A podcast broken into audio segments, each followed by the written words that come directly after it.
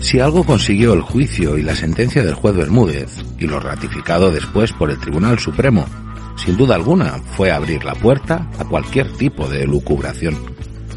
Un juicio cerrado en falso, sin autores materiales vivos a los que poder juzgar, sin ideólogos que planearan la masacre, ni ninguna organización terrorista detrás que diera las órdenes y financiara la operación.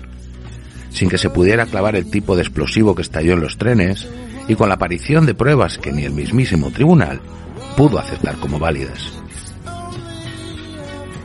Esta sentencia y el relato judicial de los hechos que hemos ido desmenuzando en capítulos anteriores ni siquiera es la realidad política y mediática que hoy domina el imaginario colectivo.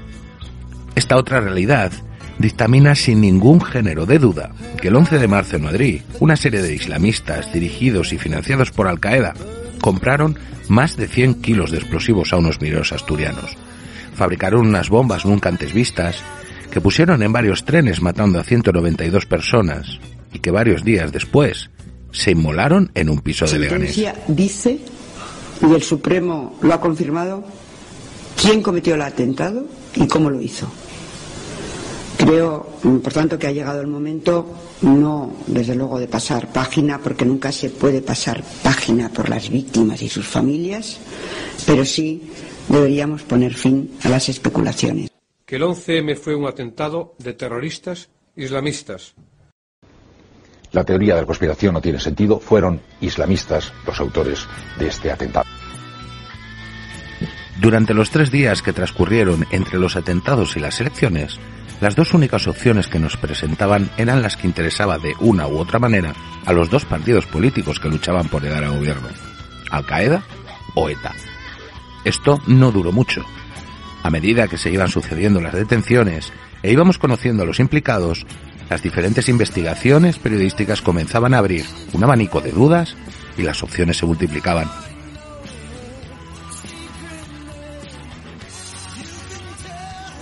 Durante todo este documental hemos podido comprobar que es muy poco probable que Al Qaeda hubiera ordenado y financiado los atentados. El tribunal tampoco pudo probarlo, y así lo recogió en su sentencia. Por ello, de las dos opciones que se nos presentan en las primeras semanas después de la matanza, nos centraremos en ETA. Tras 40 años de terrorismo etarra y los movimientos previos de la banda en esos meses anteriores a los atentados, lo ilógico hubiera sido pensar en cualquier otro autor. Yo creo que desde el primer momento, desde los primeros informes que, se tienen de la policía, siempre van en la misma dirección y en el mismo sentido. Es inequívocamente, y además lo digo eh, así de claro, ¿no? Eh, ETA, a la luz de todos los responsables policiales, la, autora del atentado. Y además, en diferentes informes y, conversaciones que se tienen con ellos, pues se da todo lujo de detalles, ¿no? De, por, qué se cree que es ETA. Y entonces, pues hay precedentes de que ETA quería hacer un atentado importante, hay precedentes de... caravana de la muerte. De, ubicación, del corredor de Henares. Recuerdo también que se había querido cometer un atentado en Baqueira Beret con, mochilas eh, parecido al, la estación de Chamartín. El, tren de Irún a Madrid también quería haber sido volado, todo eso según los indicios y las pruebas que, disponía o que tenía la policía en aquel momento y, que le llevan a ellos a la conclusión el, propio explosivo, eh, en principio, que, en esa reunión se valora que, ha sido el utilizado por los terroristas, también mm, llevan a la, policía a, la idea eh, firme en aquel momento de que la autoría corresponde a la expresión que esas primeras horas donde se daba por hecha la autoría de ETA anclaron al Partido Popular durante meses a una versión de los hechos adulterada, pero que les convenía. Fuera verdad o no, y proviniera de donde proviniera, La posibilidad de que ETA estuviera detrás era la excusa perfecta para justificar su derrota en las urnas desde el principio nos habían metido en una disyuntiva eh, pues artificial, que era si es usted del PP tiene que pensar que detrás del atentado está ETA, si es usted del PSOE tiene que, que pensar que detrás del atentado está Al Qaeda y fíjense ustedes qué cosas tan extrañas hay de relaciones ETA islamistas y tal y de repente nos dimos cuenta de un momento, un momento, vamos a ver, vamos a las pruebas del caso. Esas relaciones tan extrañas de las que habla Luis del Pino provienen de la llamada joint venture abriría la posibilidad a que Al Qaeda y ETA hubieran diseñado y ejecutado juntas el atentado. El origen de esa información, el expresidente socialista Felipe González. A las 10 de la noche recibí otra llamada de Zapatero. Ya era un hombre diferente al de la mañana, completamente diferente. Me dijo que el gobierno estaba ocultando información, que ellos sabían en el PSOE que había sido Al Qaeda y además que se habían encontrado restos de uno o dos terroristas suicidas. Yo le pregunté si estaba seguro de eso. Y Zapatero me contestó, hazme caso, tenemos gente dentro.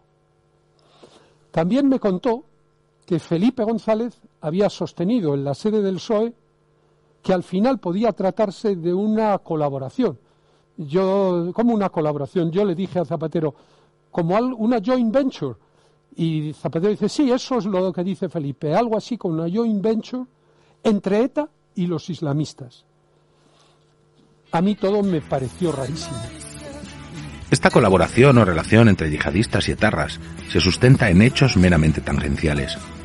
Si parecen ciertas algunas coincidencias en diferentes cárceles, y como poco, que un detenido de la célula de Abu Dada en 2001 tuviera el contacto de Henri Parot apuntado en un papel. ¿Conoce usted a crimen Ismail? No. ¿Qué explicación tiene usted a que se encontrara en el poder de Ismail una anotación manuscrita con su nombre y dirección? Ninguna. ¿Le hizo llegar usted a crimen Ismail la fórmula de la clonatita? No. Además de un testigo que declaró haber visto en el metro la mañana de los atentados a uno de los nueve tarras que Televisión Española había difundido sus fotografías, el episodio más extenso que se dio en el juicio a este respecto fue la polémica declaración de Agustín Díaz de Mera y un informe que vinculaba a ambas bandas terroristas. Informe que no se pudo acreditar y que enfrentó al entonces director general de la policía y al comisario García Castaño, que si recuerdan fue quien encontró por casualidad, el piso de Leganés. Hace algunos meses, no recuerdo la fecha, hablaba usted de la existencia de un informe, usted le llamaba un informe real y cierto, que tiene autores, hablaba de un autor y una autora, y que contenía indicios y pruebas de la, esto es textual de lo que he copiado de esta entrevista, que contenía, que contiene indicios y pruebas de las conexiones con ETA en número significativo y preocupante. habla después de que de la existencia de este informe saben y sabemos muchos, que es de dominio común en el seno de la Comisaría General de Información. Y por último dice que los autores de ese informe decidieron hacer éticamente un informe real y no aceptaron la orientación previa, por eso ha desaparecido. ¿A qué informe se refiere? Exactamente al que usted está. Vamos a ver, usted habla de dos autores, un autor y una autora, dos autores concretos. Eh, ¿Podría decirnos quiénes son sus autores? Eh, no puedo decírselo porque no lo sé. Yo no sé quiénes son los autores concretos y la fuente tampoco me dio los nombres de los autores concretos. Me dijo que eran un hombre y una mujer. El, vamos a, la persona que le habla de este informe, ¿quién es? Si es un funcionario policial, solo dará su número o puesto. De todas formas, facilite en papel y bolígrafo, por favor, papel, porque tiene bolígrafo al testigo, a efecto de que reservadamente consigne el nombre de la persona y será valorado por el tribunal el hacerlo público o no. Por supuesto, las defensas tendrán acceso a ello, el Ministerio Fiscal y la Abogacía del Estado. Con la venia, señor presidente. No puedo, eh, aunque querría eh, dar esa información por dos circunstancias. La primera circunstancia es que pondría en peligro la seguridad de la fuente y la segunda circunstancia es que pondría en peligro la seguridad de su puesto de trabajo. porque Señor comisario, ¿usted eh, tiene o ha tenido relación de amistad con el antiguo director de la policía, el señor Díaz de Mera? Soy amigo de, de Agustina de Mera hace muchos años. ¿Usted eh, recuerda haber tenido alguna conversación telefónica reciente con él? El día 28, el día que él declara, eh, me llama y me, me pregunta que si he oído lo que ha sucedido en el juicio.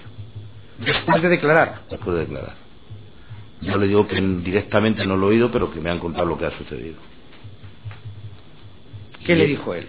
pues él me dijo que, que se encontraba en una situación bastante desagradable, que mm, su posición era muy difícil y que el presidente del tribunal le había dicho que desvelara la fuente, supuesta fuente que le había facilitado esa información. ¿Le dijo que estaba muy presionado políticamente? Que se encontraba presionado políticamente, sí me dijo. ¿Le dijo a usted que confirmara o validara Me- tesis como fuente? Él me pidió que le ayudara y que, le- que iba a facilitar mi nombre al presidente del tribunal con el fin de que yo confirmara las informaciones. Yo le dije eh, que él es Agustín de Mera, es, mi amigo, yo le dije que yo estaba dispuesto a ayudarle en lo que él me pidiera, pero no me podía pedir que dijera algo que no es cierto. O sea, yo jamás, nunca, además con testigos y mucha gente, incluso periodistas que están en esta sala, pueden corroborar lo que yo digo. Jamás le he dicho que haya ni una sola prueba, ni un solo indicio que relacione a ETA con el 11 de marzo. Nunca. 12 terroristas de una ETA bajo mínimos en 2004, a tres días de unas elecciones y transitando por estaciones de cercanías, que por otra parte siempre fueron su objetivo, no parece verosímil. Y aunque son probables los contactos en las cárceles para intercambiar información o instrucciones en torno a explosivos y sistemas de detonación, no tenemos base para pensar que ETA tuviera una participación directa en los atentados del 11M. Todas estas informaciones sí sirvieron, sin embargo, como intoxicación y para después ridiculizar a cualquiera que dudara sobre lo que se iba sabiendo.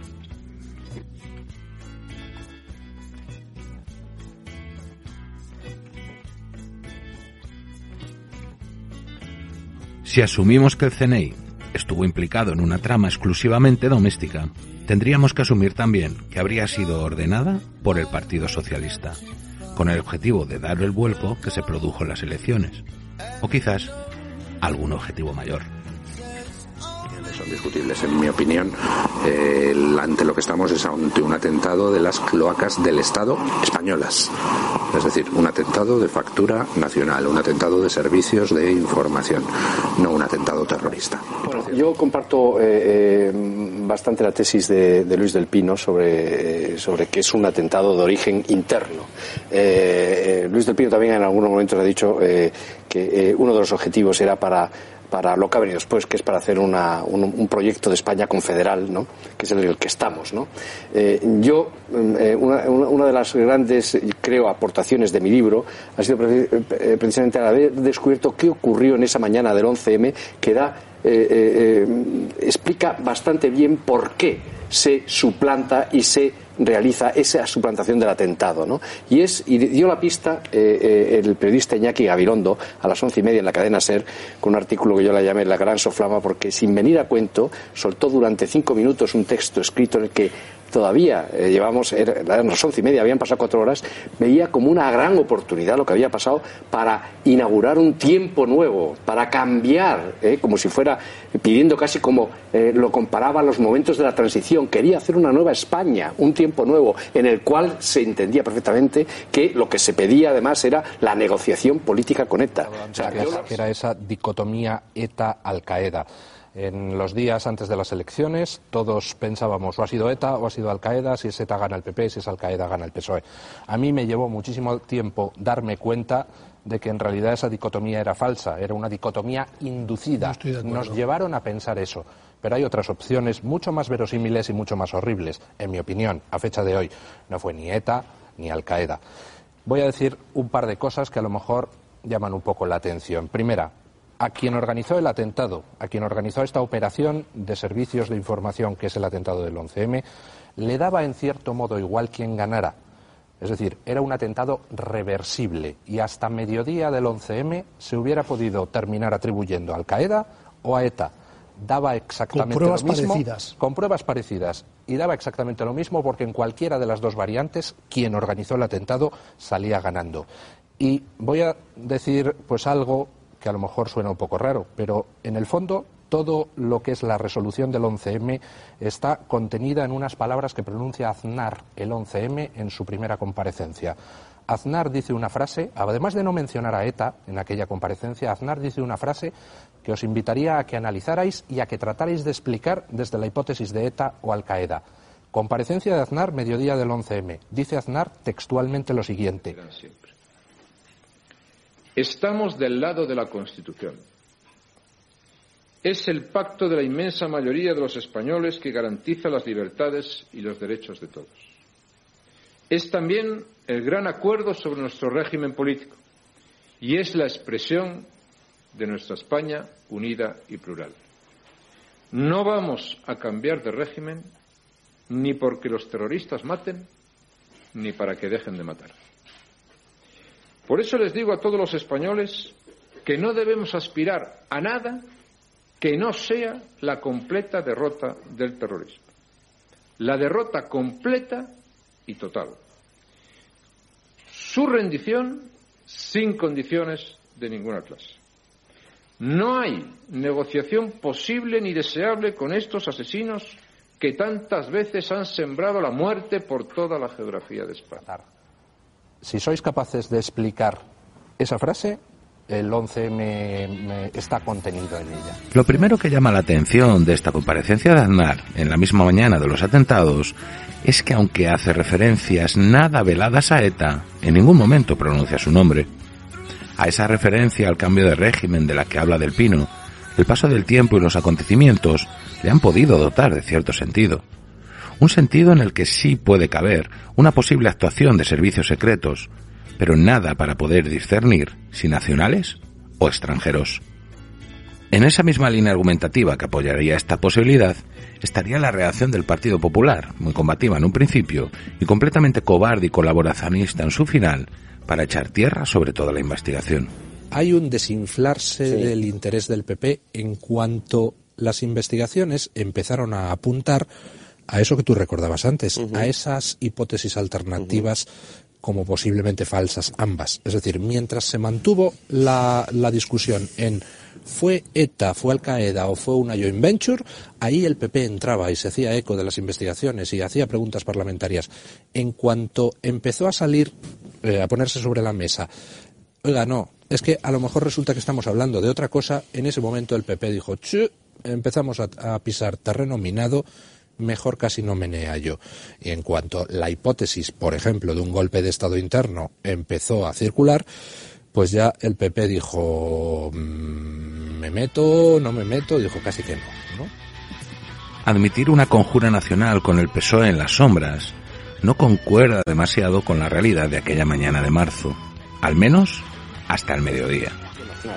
Que es un eh, golpe de mano eh, perfectamente ejecutado, sin duda, pero tan perfectamente ejecutado en su eh, elaboración y en, el, en la praxis, en el objetivo del atentado, como negligente y mm, de una forma chapucera la preconstitución de todas estas pruebas falsas. Eso es lo que podemos constatar del 11M.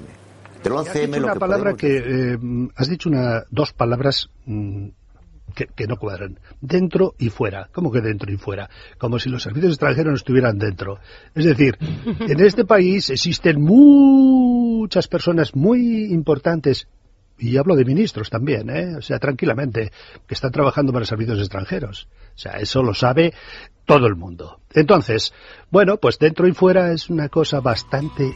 mm, cuidado. Cuando hablamos de operaciones de inteligencia, la línea entre interno y externo es, como dice Mújica, extremadamente difusa.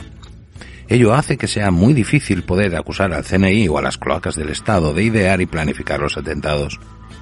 Otra cosa será cuando hablemos de la improvisación chapucera a la que hace referencia Jesús Palacios. Pero si el atentado lo hubieran planeado quien después intoxica y coloca pruebas falsas, no lo habría hecho tan mal.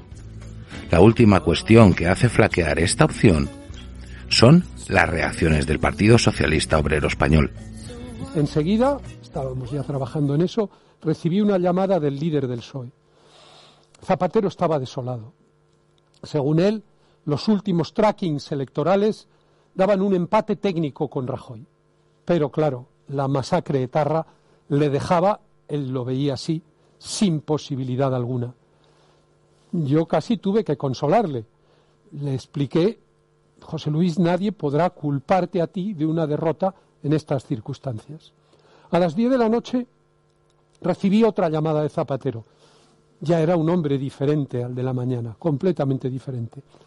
Me dijo que el gobierno estaba ocultando información, que ellos sabían en el PSOE que había sido Al Qaeda y además que se habían encontrado restos de uno o dos terroristas suicidas.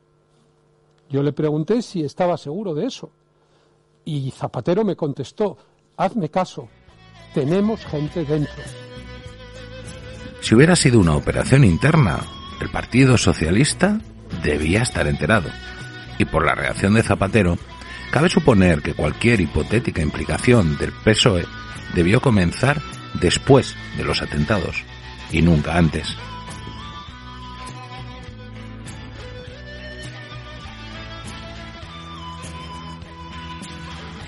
La opción en la que uno o varios países organicen un ataque terrorista a un tercer país soberano y además aliado es un abismo tan gigantesco y oscuro que no es difícil intentar juntar toda una serie de piezas aparentemente inconexas y que eso nos dé una imagen bastante verosímil de lo que pudo ocurrir en realidad.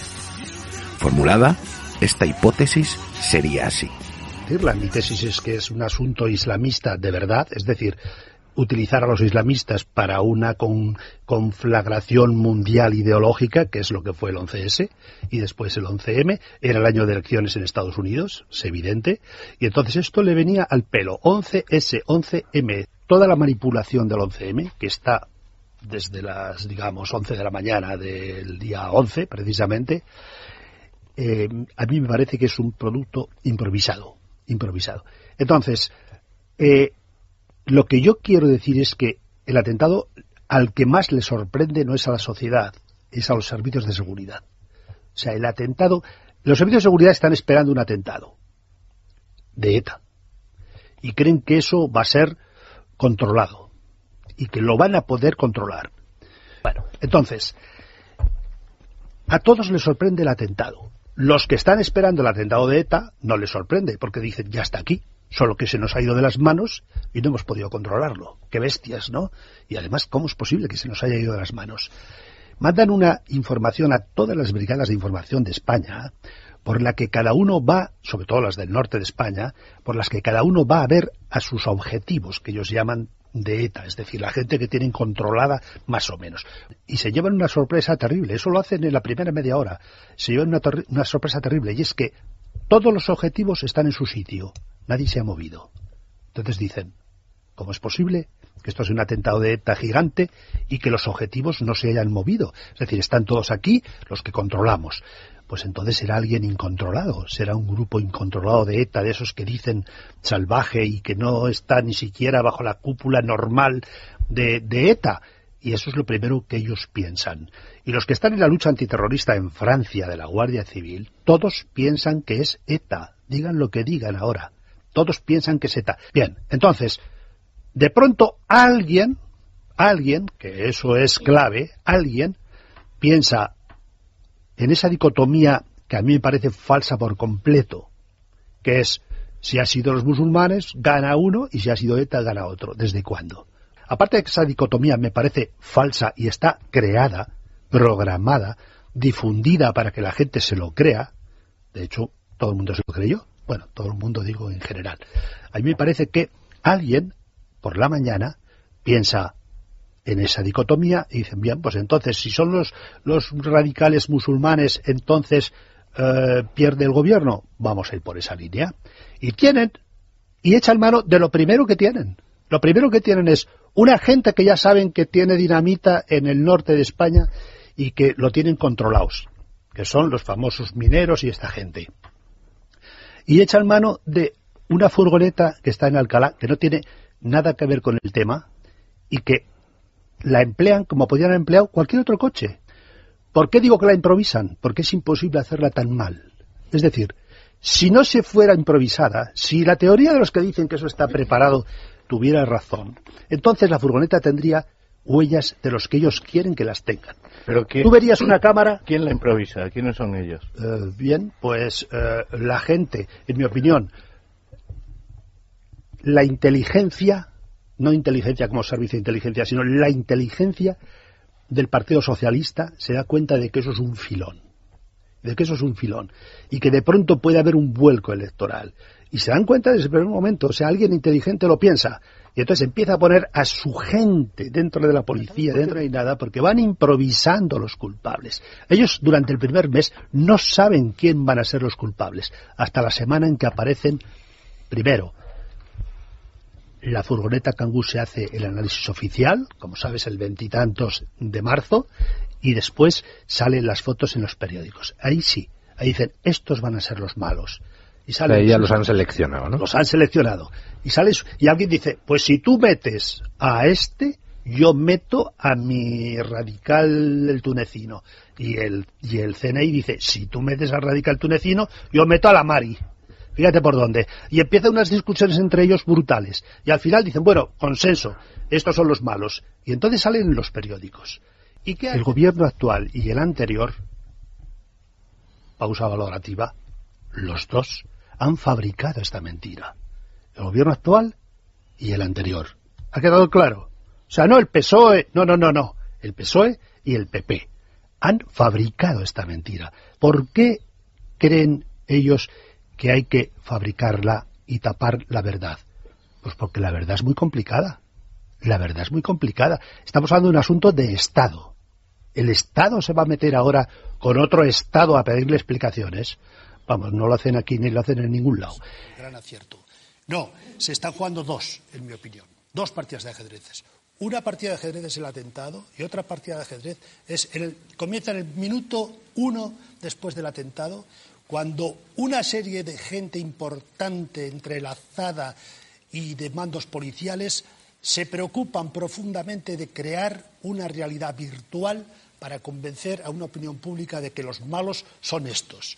Eso es lo que ha, lo que ha dado lugar al juicio y ahora se está viendo que está basado en hechos que son absolutamente falsos. Por tanto, para mí hay dos partidas de ajedrez importantes. Yo puedo decir que un importante miembro del gobierno anterior me dijo por dos veces y muy seriamente, habéis tenido suerte, tú has tenido suerte, Fernando, de quedarte en la cáscara del huevo, porque si hubieras entrado dentro de la cáscara, hubieras durado vivo menos de 24 horas. Ministro importante del gobierno anterior. Todavía hoy, nadie en Estados Unidos ha afirmado que el hundimiento del Maine fuera un autoataque para poder entrar en guerra con España por Cuba. Y aún así, son muchos ya los historiadores que lo afirman. ¿Podemos estar, pues, ante uno más de esos hechos extraños que acaban por cuajar en el imaginario popular dentro de 50 años sin necesidad de confirmación escrita u oficial? Demostrar que un servicio secreto extranjero atentó contra nuestro país será imposible. Pero ¿qué hechos hacen pensar en esa opción? Hay un primer aspecto operativo que se nos presenta la misma semana de los atentados.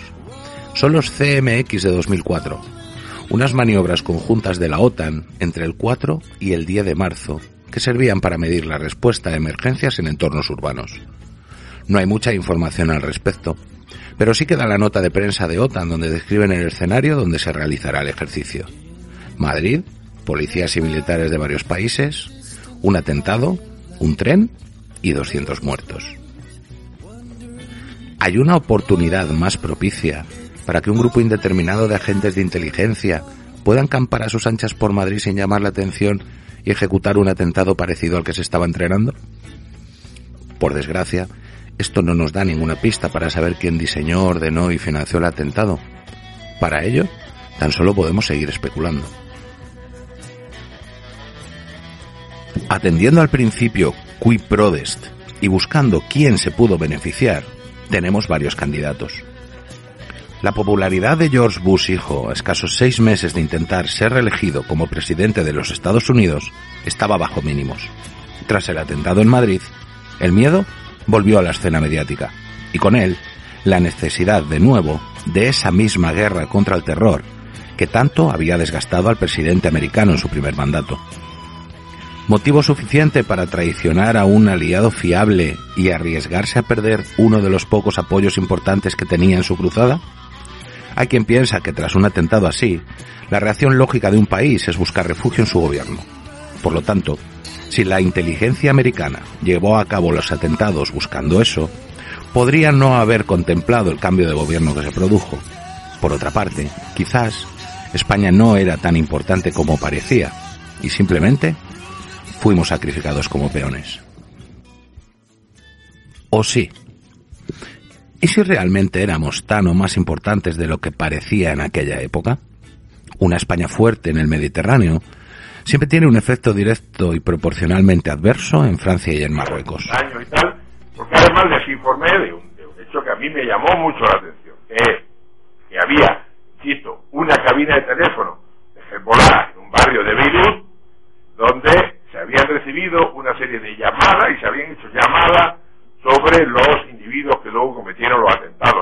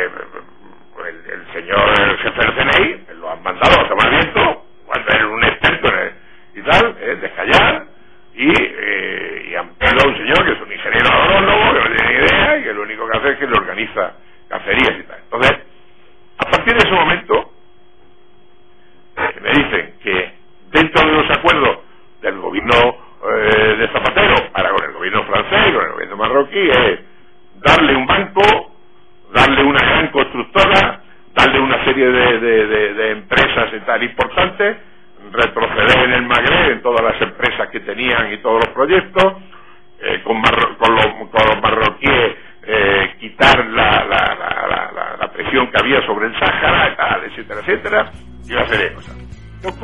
El excomisario Villarejo apunta a una colaboración franco-marroquí como posible instigadora de los atentados. Podría tener cierto sentido que ambos países quisieran cortar la progresión que España había estado teniendo en aquellos últimos años. Además, las rencillas entre Aznar y Mohamed VI habían sido constantes en las dos legislaturas del gobierno popular. La pugna por las aguas territoriales y los acuerdos pesqueros rotos, la soberanía del Sáhara Occidental o la crisis por el islote de Perejil con la sempiterna demanda de recuperar Ceuta y Melilla, quizás fueran desavenencias suficientes como para que entrara en escena uno de los motores más poderosos del odio, la venganza. Antonio, yo mi criterio. Yo mi criterio, y yo he yo he estado en Siria, he estado en el Líbano, y he estado recogiendo de una cabina de teléfono llamadas que se hicieron durante el 11M, que luego después la, la- la han tenido aquí y tal, y que antes, pre- precisamente antes, fueron los servicios secretos franceses a cortar parte de esas llamadas. ¿eh? Ojo. Entonces, yo mi criterio, después de todo eso, es que fueron los marroquíes, con apoyo de los franceses, sin lugar a. Vamos, no tengo ni un... Vamos, pero... Estaban detrás. Pero sin ninguna duda, o sea, yo no tengo ni una puta duda de que los servicios secretos marroquíes se vieron hasta el culo y que los franceses dieron el apoyo logístico. ¿Por qué? Porque estábamos ya en una línea de puta madre, al margen de ser izquierda o derecha, íbamos los franceses hasta el culo, hasta el culo.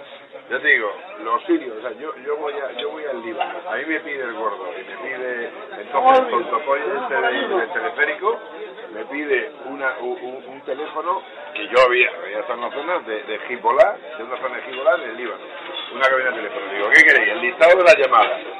Yo coge y le consigo el listado de las llamadas, pero hablo con el general, que es amiguete, y me han venido los franceses y han cogido la tijera, han dicho, esto no se lo da, esto se lo da, esto se lo da.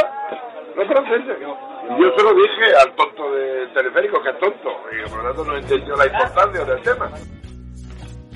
Altos mandos policiales asumiendo la implicación de Francia y Marruecos en los atentados del 11M, o cuanto menos, no negándolos. Estaríamos hablando de un casus belli, y como decía Fernando Mújica, ¿qué gobierno se metería en un problema semejante? Esta sería la clave que explicaría otro de los grandes misterios que sobrevuela el caso, la actitud del Partido Popular.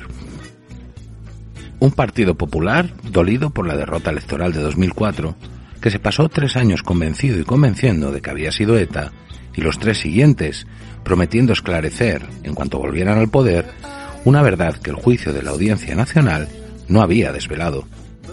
No creo sinceramente que los autores que usted llama intelectuales de esos atentados, los que hicieron esa planificación, los que yo antes he preguntado cuándo, quién y por qué decide ese día, precisamente ese día, pues no creo que anden en desiertos muy remotos, ni que anden en montañas muy lejanas.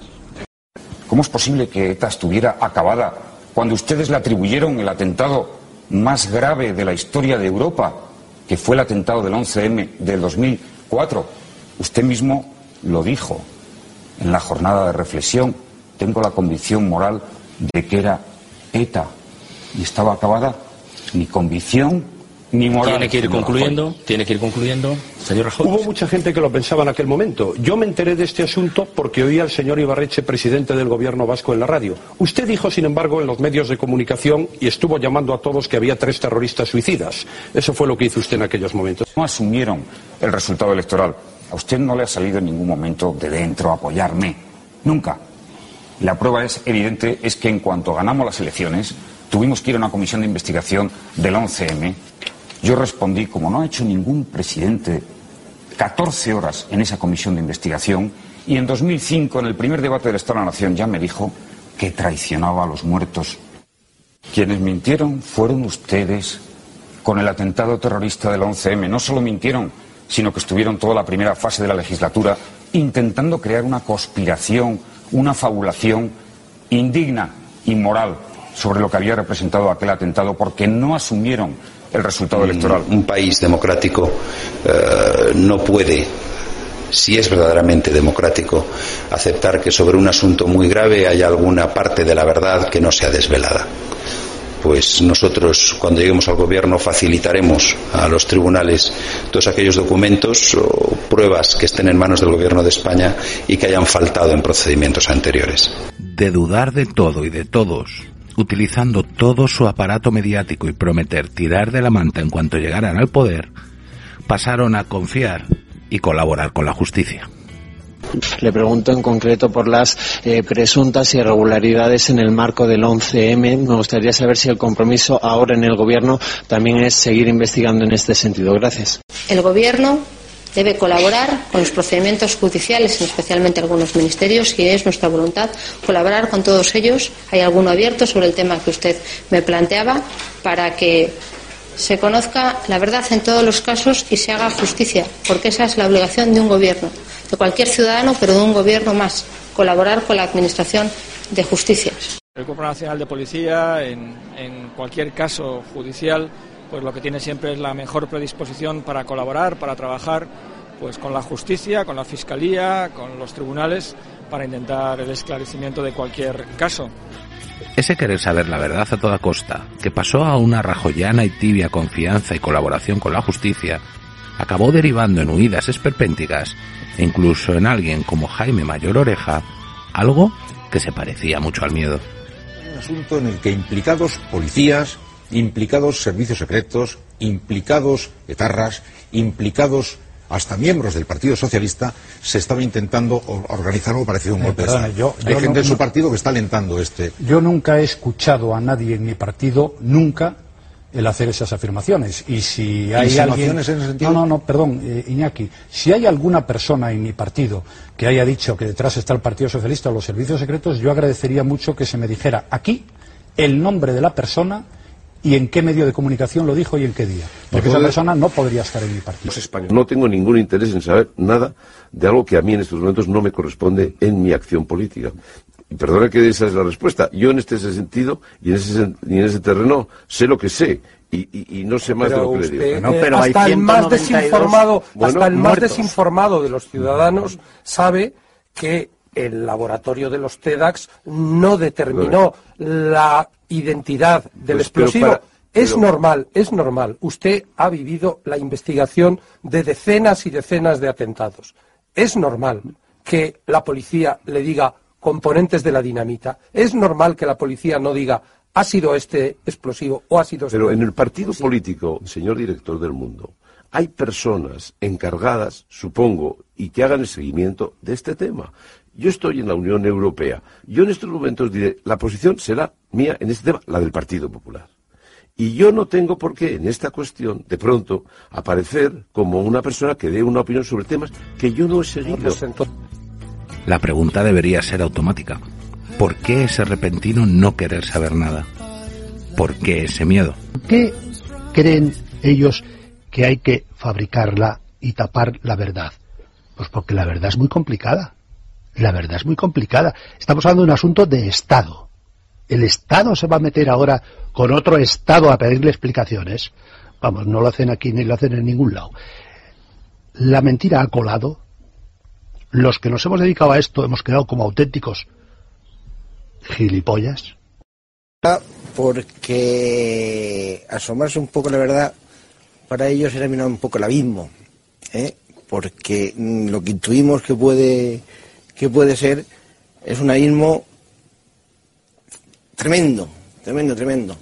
Y entonces, pues hay mucha gente temerosa, miedosa, y prefiere mirar a otro lado, prefiere buscar el enemigo exterior que aplaca la conciencia, como el islamismo, o, o el enemigo de siempre que es ETA. Hay un desinflarse del interés del PP en cuanto las investigaciones empezaron a apuntar a eso que tú recordabas antes, a esas hipótesis alternativas como posiblemente falsas ambas. Es decir, mientras se mantuvo la, la discusión en fue ETA, fue Al Qaeda o fue una joint venture, ahí el PP entraba y se hacía eco de las investigaciones y hacía preguntas parlamentarias. En cuanto empezó a salir, eh, a ponerse sobre la mesa, oiga, no, es que a lo mejor resulta que estamos hablando de otra cosa, en ese momento el PP dijo, empezamos a, a pisar terreno minado, mejor casi no menea yo. Y dio un paso atrás y fue en ese momento cuando ya empieza a caer cada vez más en el silencio. ¿Por qué? Pues por lo que decía antes don Paco, porque es que nos enfrentamos a un abismo. Y no todo el mundo tiene ganas de ser el primero en asomarse, no sea que venga otro detrás y le empuje, ¿no? Tal llegó a ser el pánico a ese abismo que es el fiscal general del Estado durante el gobierno de Rajoy, Javier Torres Dulce, tras el hallazgo del único vagón que no fue desguazado tras ocho años escondido en una nave, el que da la puntilla a cualquier posibilidad de reabrir el caso.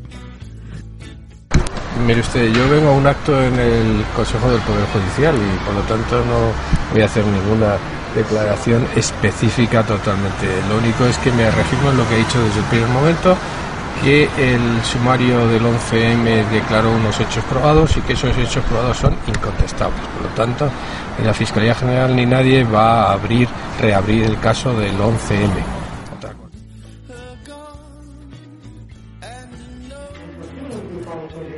¿Podrían haber sido islamistas los ejecutores del atentado? Sí. ¿Podrían haber sido Marruecos y Francia los instigadores? Sí. ¿Podrían ciertos policías haber preparado pruebas falsas? Sí. ¿Podría el PSOE estar detrás de esas pruebas falsas, pero no de los atentados? Sí. ¿Podría el Partido Popular tener algo que esconder y por eso su cambio de actitud? Sí. Con los datos de los que disponemos, la respuesta a todas estas preguntas es un rotundo claro que sí. Durante todos estos años, cualquiera que tuviera una hipótesis trabajada y bien fundamentada trataba de meter con calzador cualquiera de las inevitables dudas que generara. ¿Y si ahí reside el error? ¿Y si esa pieza que no cabe y que intentamos cuadrar a martillazos estuviera en otra de las hipótesis? ¿Jugamos? Año 2001. El terrorismo islamista ha hecho su aparición estelar en Nueva York y comienza a extenderse por todo el mundo, también por España. Tras los atentados de las Torres Gemelas, las investigaciones de las diferentes agencias de seguridad americana siguen la pista de uno de los terroristas, Mohamed Atta, hasta España. El juez Baltasar Garzón, que se encargaría del caso, condenó a un sirio, Abu Dada, como líder de una célula que habría dado soporte a los terroristas de Nueva York. Para nosotros, un país que ha estado sufriendo el terrorismo de ETA en los últimos 40 años, no es ajena a la muerte, pero sí esta nueva forma de propagar el terror. Por eso se potencian una serie de divisiones policiales que se empiezan a especializar en el terrorismo islamista y que toman como punto de partida a Abu Dada, comenzando a tejer su red paralela de colaboradores y confidentes. El CNI capta a Safwan Sabah y este, a su vez, a Aleke Malamari. La Guardia Civil a Mario Gascón, que se encarga de reclutar a Rafa Zugier. La trabaja con Cartagena, el imán de la mezquita de Villaverde, que les da acceso al tunecino y a toda la trama de Virgen del Coro. Y la Policía Nacional de Avilés se sirve de las informaciones de Trasorras para saber dónde van los explosivos que circulan por España y que antes ya había utilizado para controlar los movimientos de comandos etarras. Estos contactos en muchas ocasiones se establecen en las mismas cárceles y ahí es muy probable que etarras e islamistas hayan intercambiado algún tipo de información. Se sabe que ETA estaba buscando la manera de activar sus explosivos con móviles, tecnología de la que disponía ya en 2002 Al Qaeda, y que los islamistas a su vez buscaban fórmulas como la de la cloratita para poder fabricar sus propios explosivos. Durante esta tarea de escuchas y seguimientos aparece en escena el chino, alguien que en principio no cumple con el perfil de yihadista que se conoce hasta ahora, como tampoco hay una conexión clara entre su banda y quien supuestamente dirigía Al Qaeda en España. Sí parece probado por los testimonios de su familia que pudiera haberse radicalizado en su último viaje a Marruecos, extremo que hubiera facilitado a los servicios secretos haberle encargado el atentado haciéndose pasar por dirigentes de Al Qaeda. Tanto si es así, como si hubieran sido contratados sin ningún móvil más allá del dinero, es muy probable que el chino y alguno de los integrantes de su banda fueran quien colocaron las bombas en los trenes. En un mundo como el del espionaje, tan lleno de grises y dobles, triples o cuádruples lealtades, no es extraño dar un paso en falso. Y eso le pudo pasar a las fuerzas de seguridad españolas. No es descabellado pensar que la policía tuviera a todos vigilados, como así se ha demostrado, y estuviera esperando capturar pieza más grande, cuando le sorprendió el atentado. Un atentado que acaba ahí, justo a las 7 y 38 de la mañana de aquel 11 de marzo de 2004, y que podría ser un aviso a navegantes de lo que puede pasar cuando te saltas ciertas reglas no escritas.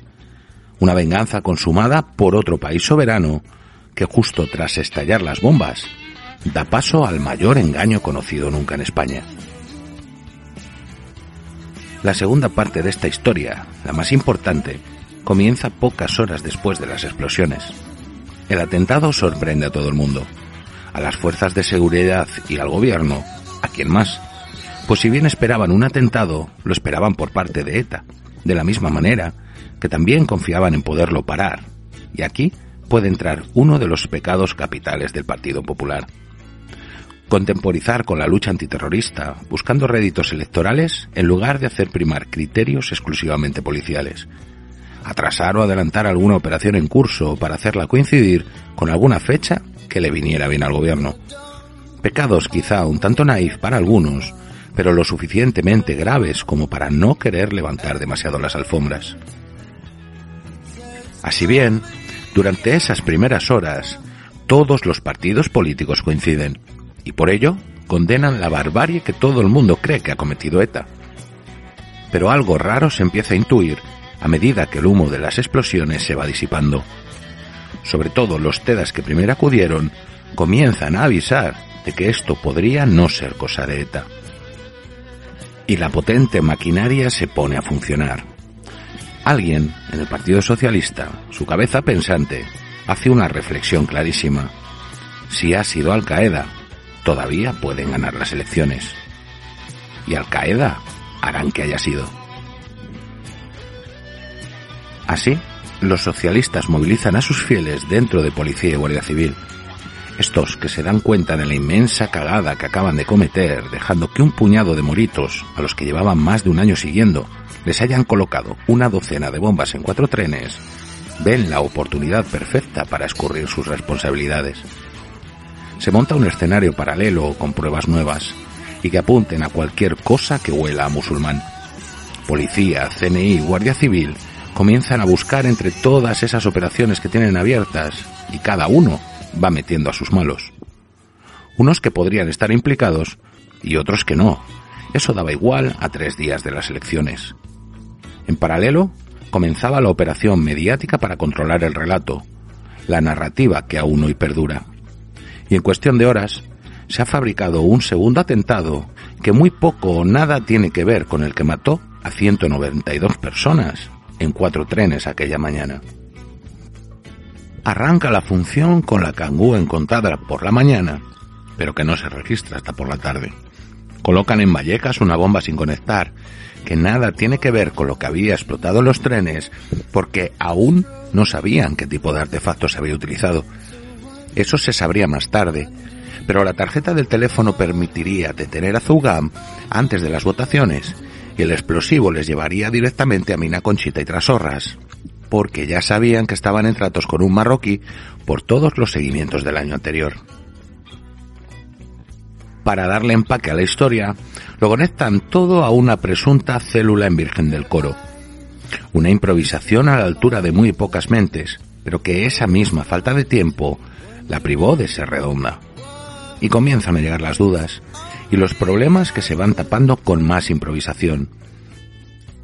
Se ordena desguazar los trenes, se presiona a colaboradores y confidentes, se aparta a todo aquel TEDAS que no se pueda controlar y llega abril con su traca final. De alguna manera logran reunir a la banda del chino en el piso de Leganés, con intención de meter allí a una más gente, como intentaron con el confidente Cartagena, y simplemente le dan carpetazo al asunto. En este último capítulo de esta serie documental, hemos querido mostrarles las opciones más defendidas en los innumerables documentos escritos y sonoros que circulan sobre los atentados del 11M, porque pruebas irrefutables que corroboren cualquiera de estas opciones, desgraciadamente no hay. Para negarlas rotundamente, tampoco. Y por desgracia, se van a quedar en eso, en meras hipótesis y especulaciones, Posiblemente el 11M sea uno de los episodios mejor documentados de nuestra historia y a su vez del que se pueden extraer más conclusiones diferentes. Los intereses políticos, económicos, las luchas de poder, el puro instinto de supervivencia o simplemente el miedo han construido este infranqueable laberinto. Un laberinto que solo se podrá sortear haciéndose preguntas. Preguntas incómodas para muchos, provenientes del rincor para otros, preguntas sin sentido, de mentes perturbadas o incluso pensando en un componente mezquino. Preguntas y dudas que, si son tan fáciles de desmontar, ¿por qué nadie quiere hacerlo?